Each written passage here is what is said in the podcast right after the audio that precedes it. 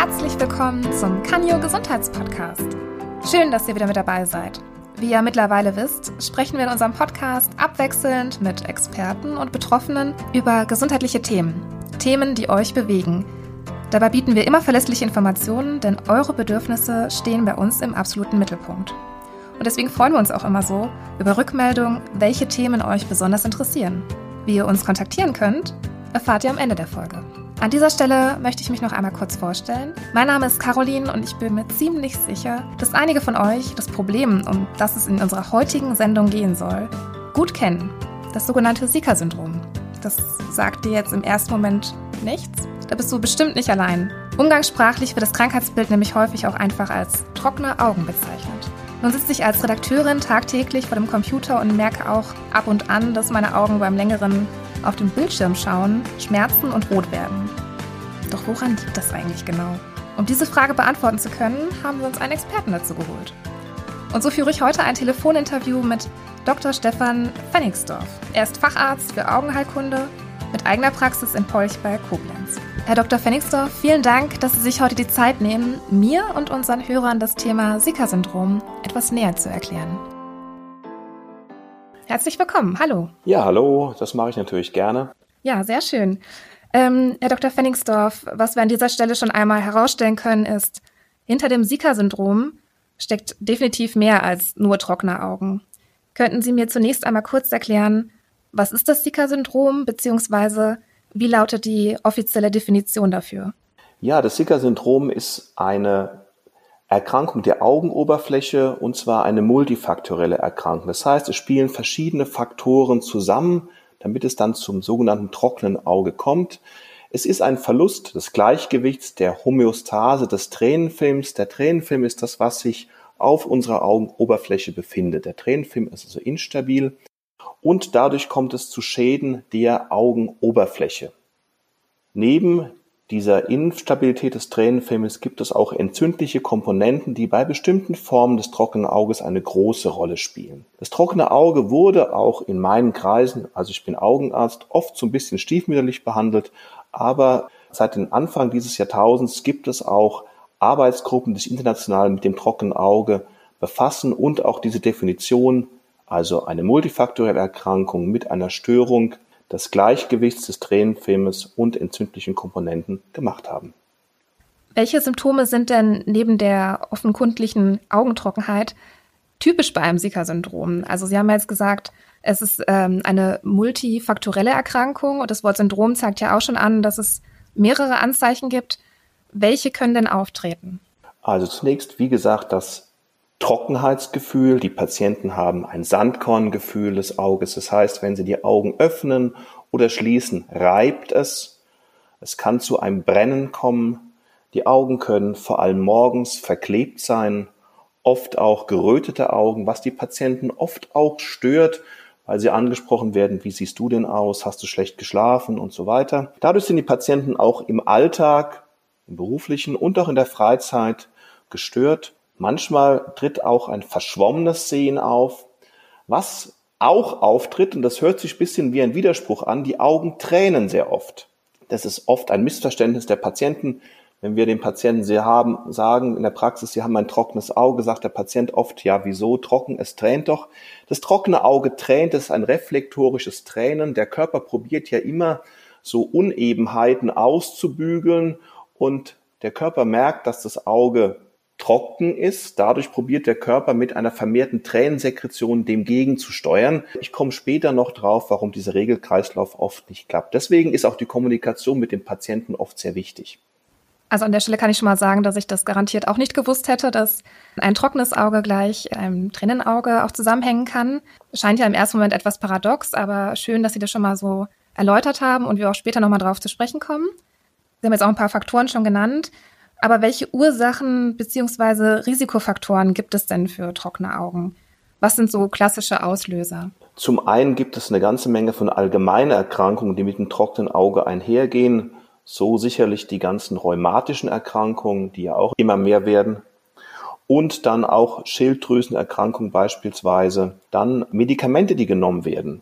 Gerade Beta-Blocker, also Mittel für einen erhöhten Blutdruck oder gegen einen erhöhten Blutdruck, sehr viele Psychopharmaka, auch ähm, die Pille, also Kontrazeptiva, können ein trockenes Auge machen.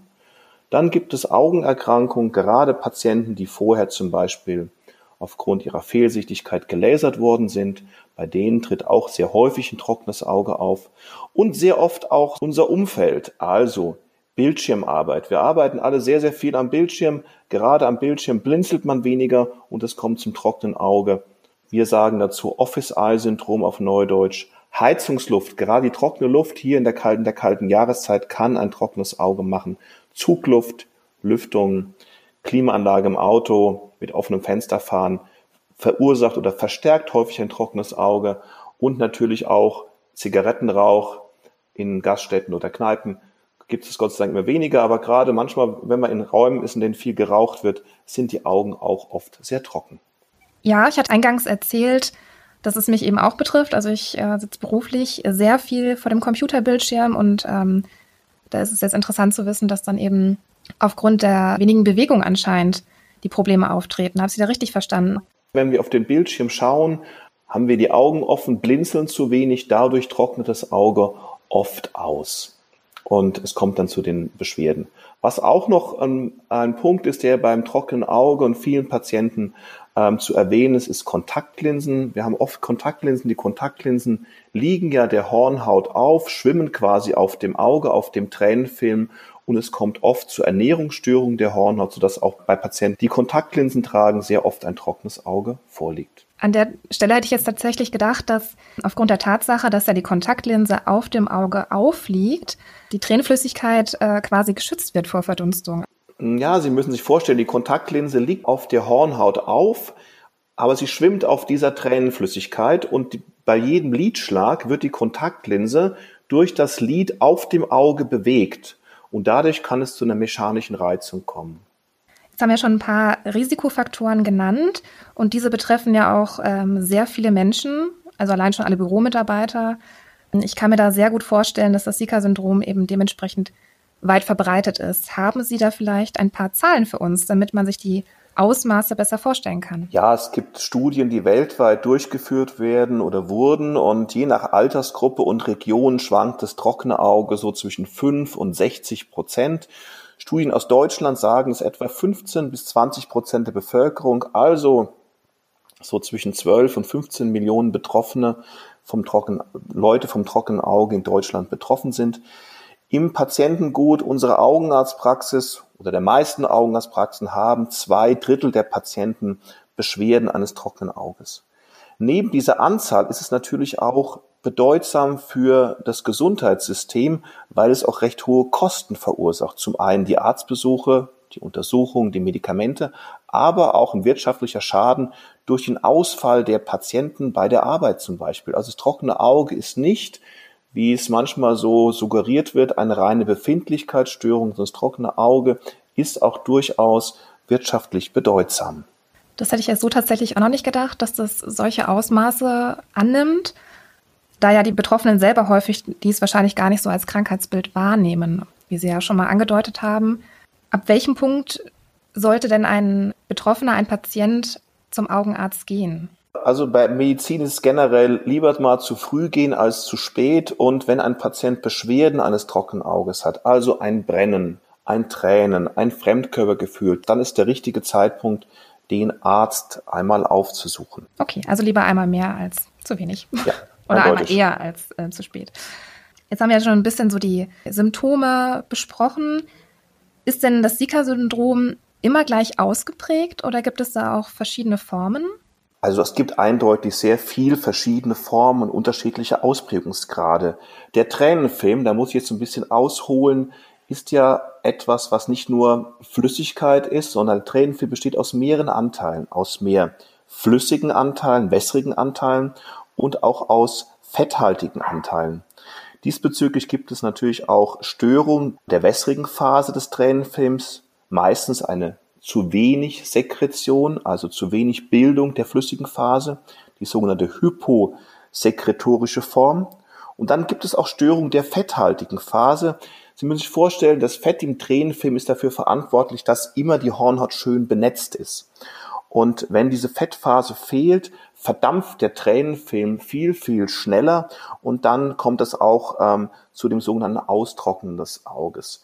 Ich erkläre es meinen Patienten manchmal so ein bisschen, wenn sie einen Teller in Wasser tauchen und den Teller aus dem Wasser herausziehen, dann perlt das Wasser von dem Teller ab.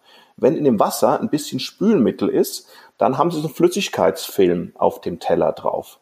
Und das ist ein bisschen auch der Effekt dieser lipidhaltigen Phase. Die ähm, Störung der Lipidphase ist die häufigste Form mit etwa der Hälfte der Patienten.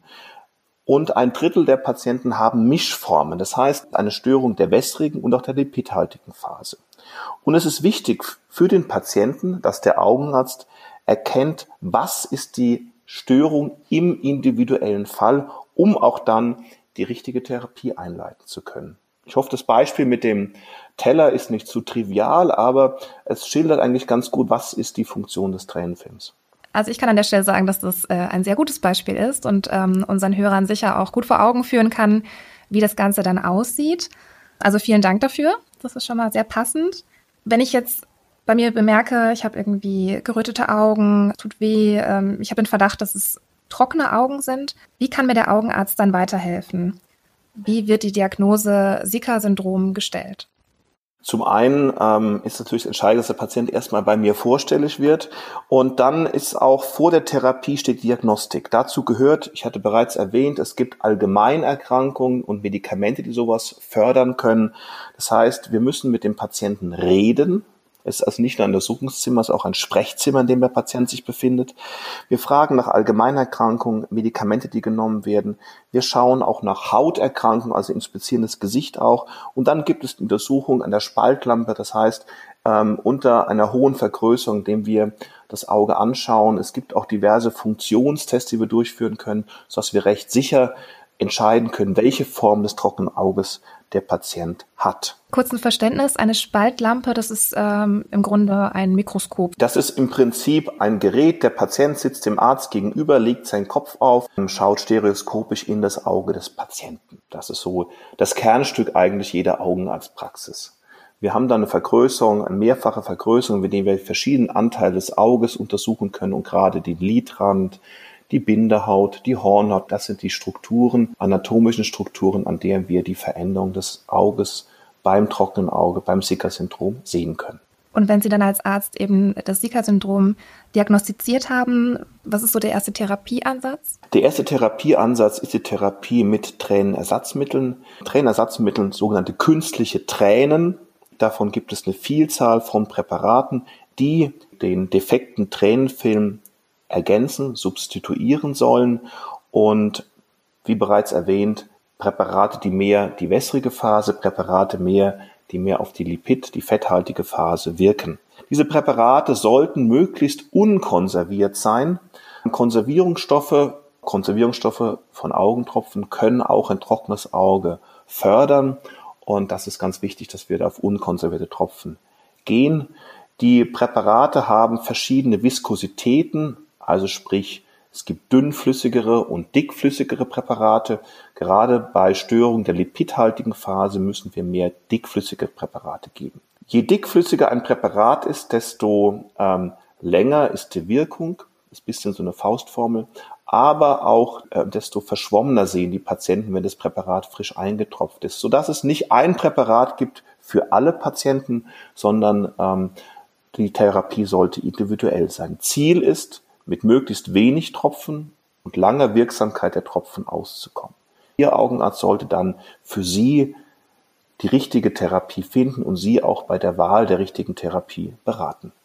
Genau, also es ist wichtig, dass man erst zum Arzt geht, das Zika-Syndrom oder trockene Augen allgemein erstmal diagnostizieren lässt und dann können Sie mit dem Patienten jeweils besprechen, welche Therapie dann die beste ist. Vielen Dank für die Tipps und für die äh, Hinweise, die Sie uns da nochmal gegeben haben, was die Auswahl betrifft. Und gibt es da nochmal bei der Anwendung irgendwie Dinge, die man beachten sollte? Ja, also die Augentropfen sollten natürlich korrekt gegeben werden. Das heißt, ähm, wie gibt man Augentropfen? Sie legen den Kopf leicht in den Nacken, ziehen das Unterlid etwas nach unten, tropfen in diese sogenannte untere Umschlagsfalte ähm, und die Tropfen werden häufig zu selten angewandt. Anfangs Ihr Arzt empfiehlt Ihnen, vier bis fünfmal die Tropfen reinzumachen. Häufig machen die Patienten, wenden die Tropfen einfach zu wenig an. Ein bis zweimal ist oft nicht ausreichend. Das ist das eine. Also bei der Therapie auch bei der Stange bleiben. Patienten fangen auch oft an, sind sie oft sehr motiviert, machen anfangs die Tropfen wunderbar rein und dann nach einer gewissen Zeit werden sie nachlässig und dann lässt die Wirkung auch relativ schnell wieder nach. Das heißt, es bedarf schon einer langfristigen Therapie des trockenen Auges. Es geht wahrscheinlich so nach und nach im Alltag auch unter, dass man daran denkt und vielleicht lassen die Symptome dann auch schon ein bisschen nach und man vergisst, vergisst es schneller. Aber gut, dass Sie da nochmal darauf hinweisen, dass man dranbleiben sollte und ähm, sich um die Pflege seiner Augen kümmern sollte. Ganz sicher, ja. Wenn diese Augentropfen, wie sie ja unter Laien vielleicht besser bekannt sind, oder diese Tränenersatzmittel, wie Sie sie es nennen als Fachmann, wenn diese keine Wirkung zeigen, welche Therapiemöglichkeiten gibt es denn noch? Es gibt noch weitere Therapiemöglichkeiten. Es gibt also auch serumhaltige Augentropfen, in denen sehr viel Eiweiß drin ist, die aus dem Blut der Patienten, dem eigenen Blut hergestellt werden. Sehr aufwendig, sehr teuer. Dann gibt es auch Ansätze, dass man sagt, man verschließt die ableitenden Tränenwege, dass die Tränen nicht abfließen können. Aber das sind auch Formen, Therapieformen, die wirklich ganz, ganz selten notwendig werden. Was eine neuere Therapieform ist, die schon in relativ frühen Stadien beim trockenen Auges angewandt werden sollten, sind entzündungshemmende Verfahren, Augentropfen. Das trockene Auge von den Fachgesellschaften lässt sich in mehrere Stadien einteilen und bereits im zweiten Stadium der Erkrankung ist eine Entzündungshemmung sehr, sehr zielführend. Hierzu möchte ich eingehen auf zwei wesentliche Ansätze diesbezüglich, zum Beispiel Steroide, also kortisonhaltige Präparate oder Cyclosporin. Das sind beides Medikamente, die lokal die Entzündungsprozesse beeinflussen. Zunächst etwas zu dem Cortison, dem Steroid. Hier werden Entzündungsprozesse akut und schnell wirksam gehemmt. Problem der Cortisontherapie ist, dass es leider nur recht kurz wirksam ist. Das heißt, wenn ich das Medikament, das Cortison, sollte man nicht langfristig nehmen, wieder absetzt, treten die Beschwerden wieder auf und Cortison kann einen erhöhten Augeninnendruck, also ein Glaukom, einen grünen Star herbeiführen, auch bei lokaler Anwendung und auch ein grauer Star, also eine Trübung der Augenlinse eine Katarakt kann sich ausbilden. Das zweite Präparat, was ich angesprochen habe, ist Cyclosporin. Das ist ein Präparat, was auch nicht nur symptomatisch wie die Tränenersatzmittel wirken oder kurzfristig wie Cortison wirkt. Cyclosporin greift langfristig wirksam in den dem trockenen Auge zugrunde liegenden Entzündungsprozess ein. Es greift langfristig ein, das heißt, es braucht eine gewisse Zeit, um zu wirken. Wirkungseintritt, wir sprechen hier von vier bis sechs Wochen. Das muss man mit dem Patienten besprechen. Aber die Neubildung der Entzündungszellen wird verhindert und dadurch wird das trockene Auge sehr, sehr häufig, sehr langfristig und gut wirksam gebessert. Die Therapie ist gut verträglich.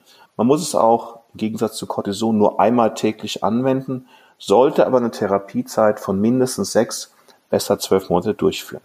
Also eine Therapie, die etwas mehr Zeit in Anspruch nimmt. Aber das klingt ja schon alles sehr interessant. Also Sie haben uns da jetzt ein breites Spektrum an äh, Therapiemöglichkeiten genannt. Ähm, das Zika-Syndrom scheint damit gut behandelbar zu sein. Am besten ist es aber natürlich, wenn es gar nicht erst so weit kommt. Können Sie mir und unseren Hörern da vielleicht ein paar Tipps verraten? Ja, natürlich wäre es schön, wenn wir nicht so viel am PC arbeiten, wenn wir Zug- und Klimaanlagenluft meiden, wenn wir uns nicht in rauchhaltigen Räumen aufhalten, wenn wir ausreichend schlafen, gerade wenn wir müde sind, sind die Augen auch oft trockener. Ja, nur leider sind das oft fromme Wünsche, weil die begünstigen Faktoren der PC, das Handy ist in unserem Leben allgegenwärtig, zumindest in meinem Leben. Ausreichend Schlaf ist auch nicht mehr vorhanden und Klimaanlagen, Luft, gerade im Sommer möchte ich auch nicht drauf verzichten. Das heißt, oft bleibt uns wirklich nur die Therapie, aber natürlich ist es schon wichtig auch, dass wir unserem Alltag auch uns möglichst mit unserer Erkrankung auch ein bisschen probieren zu schonen. Aber ich denke, ein gesunder Mittelweg, also leichte Lebenswandlung oder Änderung der Lebensführung, aber dann auch eine suffiziente, also eine gute Therapie mit Tränenersatzmitteln, ja. Ich teile Ihre Meinung in der Hinsicht. Also heutzutage lassen sich diese Faktoren wahrscheinlich nicht vermeiden und wir wollen sie auch nicht vermeiden. Aber es ist vielleicht schon hilfreich, wenn man sich dessen bewusst ist, was zu trockenen Augen führen kann und dann dementsprechend schnell reagiert, sobald die ersten Anzeichen kommen und ähm, ja, vielleicht auch den Gang zum Arzt dann direkt nimmt. Herr Dr. Fenningsdorf, jetzt sind wir schon fast am Ende unseres Gesprächs angelangt. Gibt es denn noch Empfehlungen, die Sie Patienten mit auf den Weg geben möchten, das Thema trockene Augen betreffend? Ja, zum einen ist es ganz wichtig, das trockene Auge ist keine reine Befindlichkeitsstörung. Das trockene Auge ist eine Krankheit mit, mit oft sehr starkem subjektiven Leidungsdruck und auch einer hohen wirtschaftlichen Bedeutung. Der Patient und auch seine Beschwerden sind durchaus ernst zu nehmen. Also es ist nicht nur so, dass man, ja, hat man halt so ein bisschen trockenes Auge, macht mal so ein bisschen Tröpfchen rein. Nein, die Betroffenen sollten ihren Augenarzt aufsuchen. Dieser sollte sich auch mit dem Patienten Zeit nehmen. Bei leichten Fällen reicht es sicherlich mit einfachen Tränenersatzmitteln zu arbeiten, aber es gibt sehr, sehr viele Patienten, die doch ausgeprägte Fälle haben, sodass eine Therapie mit reinen Tränenersatzmitteln nicht ausreichend ist, sodass weitere Medikamente gegeben werden müssen. Ich erwähnte das leider nur kurzwirksame Cortison, das Steroid. Cyclosporin ist sehr gut verträglich und auch langfristig wirksam. Das, davon profitieren sehr, sehr viele meiner Patienten. Wichtig ist auch, dass der Patient die Therapie langfristig durchführt, also auch die Tränenersatzmittel so anwendet, wie der Arzt es empfiehlt. Und es ist eine Erkrankung, die auch teilweise Therapie über Jahre bedarf. Also Tränenersatzmittel und auch teilweise die anderen Medikamente müssen langfristig gegeben werden. Aber wenn Arzt und Patient die Therapie ernst nehmen und sich an die Therapierichtlinien halten, sind die aller, allermeisten Patienten mit der Therapie langfristig zufrieden und auch vor allem beschwerdefrei. Also mir war es definitiv nicht bewusst, dass das so eine Relevanz für Betroffene haben kann, dass man da so drunter leiden kann. Und ich sehr froh, dass ich da noch nicht von betroffen war in der Hinsicht. Tatsächlich ist mir auch nicht klar gewesen, dass es wirtschaftlich solche Auswirkungen nehmen kann. Allein deswegen war schon dieses Gespräch mit Ihnen sehr interessant. Aber ich fand es auch gut zu hören, dass Sie da nochmal an Ihre Kollegen appellieren, dass man sich da Zeit nehmen sollte für den Patienten, diesen auch wirklich ernst nehmen sollte mit einem in Anführungszeichen vermeintlichen kleinen Problemen trockener Augen sollten thematisiert werden. Und deswegen haben wir heute das Interview mit Ihnen geführt. Und ich möchte mich an der Stelle wirklich sehr bedanken bei Ihnen, Herr Dr. Fenningsdorf, für dieses aufschlussreiche Interview, aus welchem wir doch einiges Neues erfahren durften. Es hat mir auch Spaß gemacht, mit Ihnen zu reden und ich hoffe auch, dass Ihre Zuhörer, wenn sie Beschwerden des trockenen Auges haben, dies auch ernst nehmen und optimistisch in der Therapie gehen. Vielen Dank. Bitte. Das waren jetzt wirklich interessante Informationen, die uns Herr Dr. Fenixdorf mit auf den Weg gegeben hat. Ich hoffe, es ging euch genauso wie mir und ihr konntet viel dazu lernen. Ich werde auf jeden Fall meine Augen ein bisschen mehr Beachtung schenken und ab und an vielleicht mal den Blick von einem Bildschirm in die Ferne richten, um sie ein wenig zu entspannen.